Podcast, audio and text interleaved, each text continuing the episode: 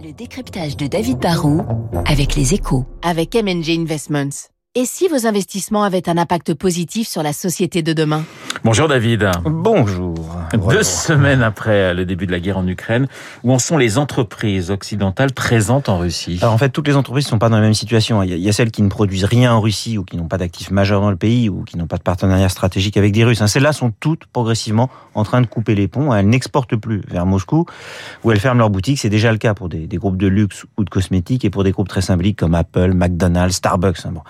Il y a aussi d'autres entreprises qui ont été mises à l'arrêt forcé en raison des décisions prises par l'Europe ou par les mesures de rétention de Vladimir Poutine. Dans l'aérien et le spatial, par exemple, Airbus, Ariane Espace ou la France sont en quelque sorte en chômage forcé.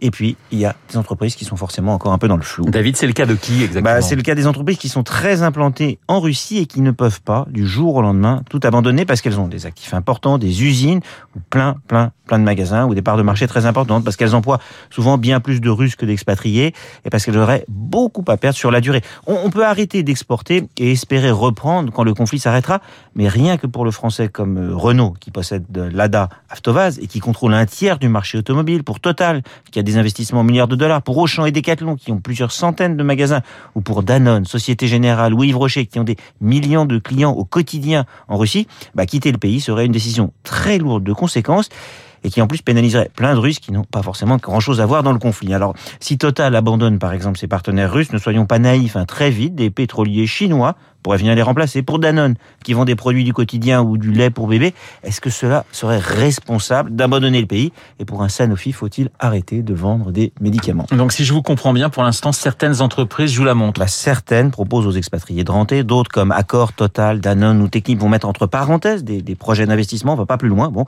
mais pour beaucoup, en fait, c'est vrai, elles sont encore un peu dans le flou. Vous savez, quand, quand, quand on bascule dans la guerre, en fait, la balle est dans le camp des gouvernements. Demain, ça peut être le gouvernement français ou l'Europe qui impose de, de de quitter le pays.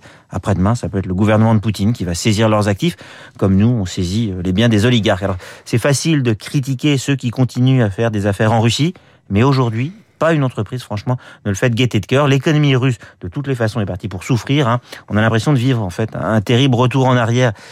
Je sais pas si vous vous souvenez, il y a une trentaine d'années, quand McDo avait ouvert son premier restaurant en Russie, plus de 30 000 Russes avaient fait la queue le jour de l'ouverture. Aujourd'hui, le rideau de fer retombe et la Russie est en train de se couper en partie de l'Occident et donc de ses produits. Eh ben, il y a de quoi être très très triste et très inquiet, et bien sûr pas que pour des raisons économiques. Le décryptage de David Barrou sur l'antenne de Radio Classique. Dans quelques secondes, le journal de 8 heures. Je vous rappelle mon invité à 8h15, René Broman, l'ancien euh, président de Médecins sans